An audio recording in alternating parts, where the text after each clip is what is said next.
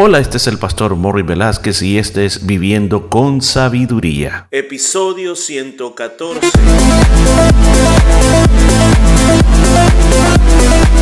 Y en el programa de este día estaremos aprendiendo cómo aplicar la sabiduría de Dios a nuestra vida a través del libro de Proverbios. Muchos consejos muy hermosos basados en la palabra de Dios. Todo esto y mucho más en Viviendo con Sabiduría. Bienvenido, bienvenido. Estoy tan contento que me puede estar acompañando en un día como hoy. La verdad las cosas que es tan maravilloso tener esta oportunidad de estar aprendiendo lo que es una vida de sabiduría. Yo no sé cómo le ha ido a usted, pero yo también estoy teniendo este compromiso de poder aplicar todos estos eh, consejos bíblicos a cada área de mi vida.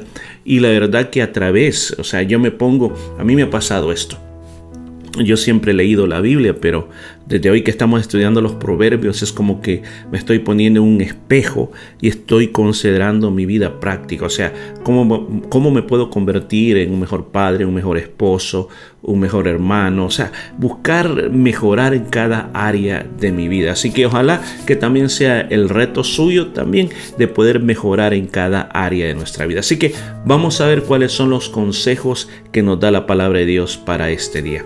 Vamos al versículo 19 del capítulo capítulo 17 de Proverbios.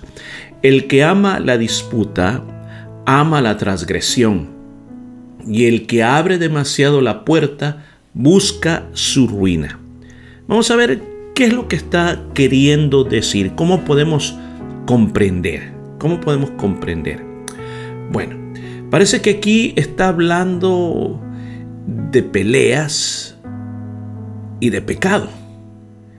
O sea, ¿por qué razón me puede decir usted está diciendo esto? Porque mire, la primera palabra cuando habla de disputar está hablando de discutir, está hablando de peleas. Cuando habla de transgresión está hablando de pecado, porque recuerde que en la Biblia otra forma de decir pecado es transgresión, porque lo que significa en la Biblia, en su palabra original, la palabra pecado, es cuando alguien traspasa un límite que se ha establecido. Es cuando alguien quiebra una regla que se ha establecido. Entonces, aquí está hablando, está hablando que el que ama, el que ama esos pleitos, ama la transgresión. ¿Escuchó? O sea, está, está hablando de que nos está trayendo a nosotros el pensar que el que le gusta pecar, le gusta la pelea. Wow, yo nunca había pensado que esto era así. Sí, eso es lo que está queriendo ahora. Otra, otra versión, me gusta una versión de la Biblia que dice así, dime quién pelea y te diré quién peca. Y dime quién se cree mucho y te diré quién fracasa. Mire qué, qué, qué poético eh, eh, esta, esta, versión de la, de la Biblia. Porque la verdad las cosas es de que cuando uno se mete en estos dos aspectos, el pecado y la pelea. Y como aquí dice, y se abre demasiado. O sea, le da rienda suelta a su pelea, le da rienda suelta a su pecado. Es como el que tira la casa por la ventana. Pronto se va a arruinar. ¿Por qué razón? Porque tú no sabes por dónde te va a llevar ese pleito y a lo que te va a llevar y cómo vas a terminar. Y tú no sabes ese pecado a dónde te va a arrastrar, en qué te vas a convertir, a qué te va a llevar. Por ejemplo, consideremos el caso de Judas. Judas en un principio siguió al Señor Jesús, anduvo con él. Hay muchas personas que opinan que, Judas, eh, realmente al final, Judas como que hubo algo que él no había entendido realmente la misión de Jesús en esta tierra. Y eso lo trajo a él a una desilusión que lo llevó a vender al maestro. Ahora, cuando él comete, comete ese pecado de vender al maestro, inmediatamente él se abrió a una ruina tremenda. Porque todo lo que le vino después fue tan duro que al final terminó en una horca. Pensemos también en, la famosa, eh, podemos decir, odio que tenía Amán contra Mardoqueo. Lo odiaba porque era judío Mardoqueo. ¿Y qué fue lo que inventó? Una ley para matar a todos los judíos. Y a Mardoqueo, escucha bien, lo quería empalar. Yo sé que nuestra Biblia dice que lo quería ahorcar. Había hecho una horca en su casa. Pero la palabra original, los, los famosos persas no ahorcaban a las personas, las empalaban, o sea, que las atravesaban por unas estacas gigantes y ahí los dejaban colgados. Era como una especie de crucifixión. Al final ese odio en qué terminó? Terminó que todo se le vino en contra a Amán y Amán terminó en esa estaca, terminó muerto él. Imagínense qué terrible lo que nos lleva. Entonces, ¿qué nos lleva? Cuidado. El libro por ver nos ha advertido tanto, tanto sobre el no meternos en pelea. Que en vez de pelear, calmémonos, tranquilicémonos. ¿Para qué vamos a andar peleando? ¿Para qué vamos a andar amenazando? ¿Para qué vamos a andar dándole eh, rienda suelta al pecado? ¿Se acuerda lo que pasó entre Caín y Abel?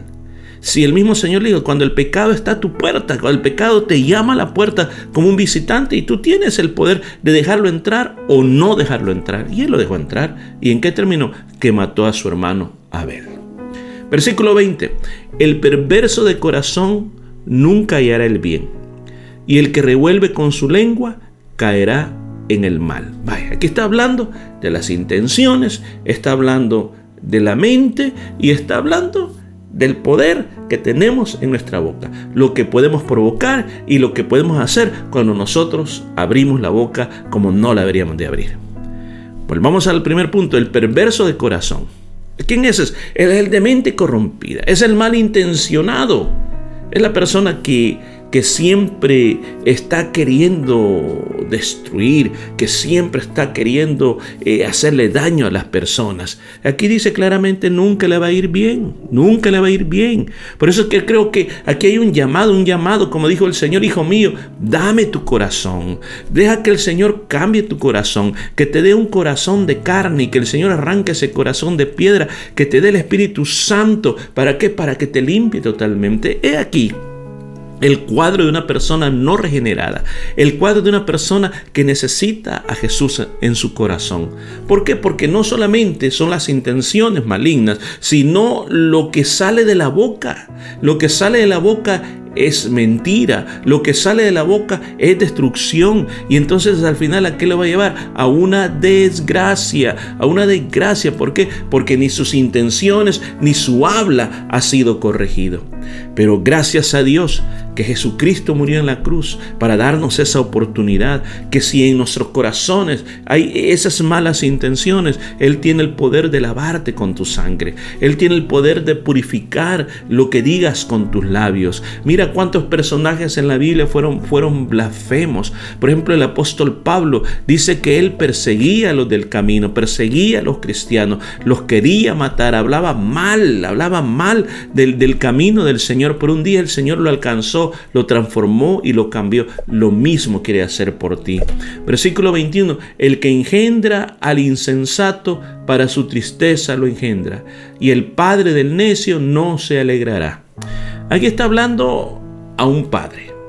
Pero la verdad que el padre de familia, la madre de familia, no puede determinar exactamente o directamente decir aquí estoy engendrando a un sabio o aquí estoy engendrando a un necio. Ahora, ¿qué es lo que va a determinar eso? En primer lugar, es la educación que comienza en la casa. En la educación que estamos dándole a nuestros hijos, estamos educando hijos para que amen la sabiduría, para que busquen la sabiduría, o estamos creando hijos para que sean necios, para que en sus argumentos ellos nunca cambien. Por ejemplo, a veces en la educación de los hijos se cometen errores y se dice, bueno, eh, hay que dejar al niño que él decida lo que él va a hacer, lo que él debe creer con respecto a Dios, lo que él debe creer con respecto a si es hombre o si es mujer, lo que él tiene que creer con respecto a las diferentes situaciones de la vida. Dejemos que por él solo descubra. Yo creo que ese es un error grandísimo, inmensamente, podemos decir, es un mega error. Porque usted padre de familia, le hemos visto aquí en Proverbios, usted padre de familia, madre, es la encargada de darle los diferentes puntos de vista, ponerle a su hijo qué es lo que tiene que querer con respecto a diferentes cosas, porque si usted no lo hace, lo va a hacer otra persona.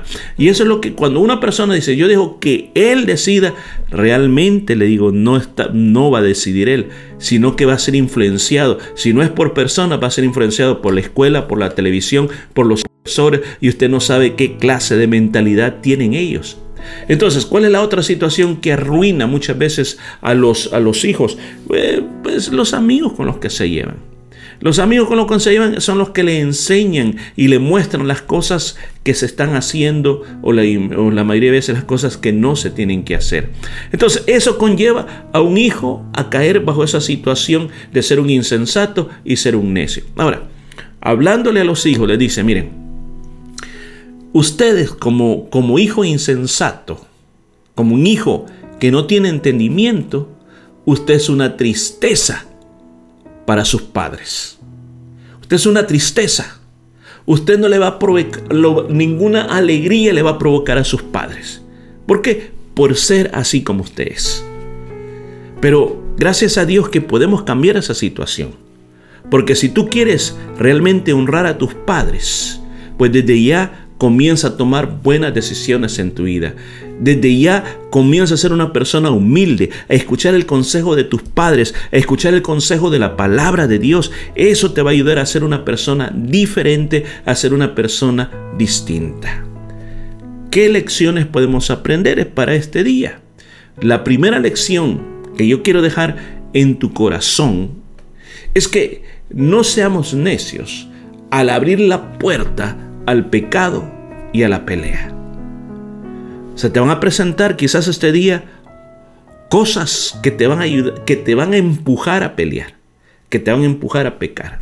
Pero siempre piensa, si yo abro esta puerta, me va a venir una cosa tan grande que después quizás me va a costar levantarme. Mejor que mantenga la puerta cerrada. Segunda lección.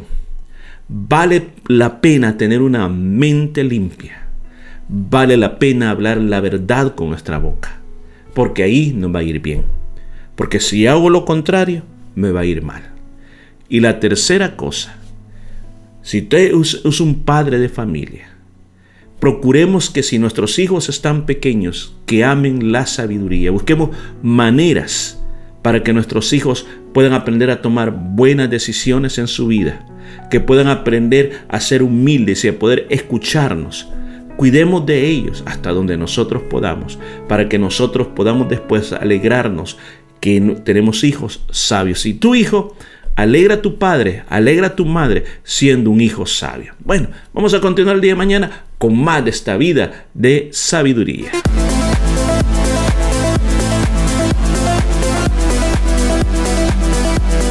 Y esto fue todo por este día. Nos escuchamos el día de mañana.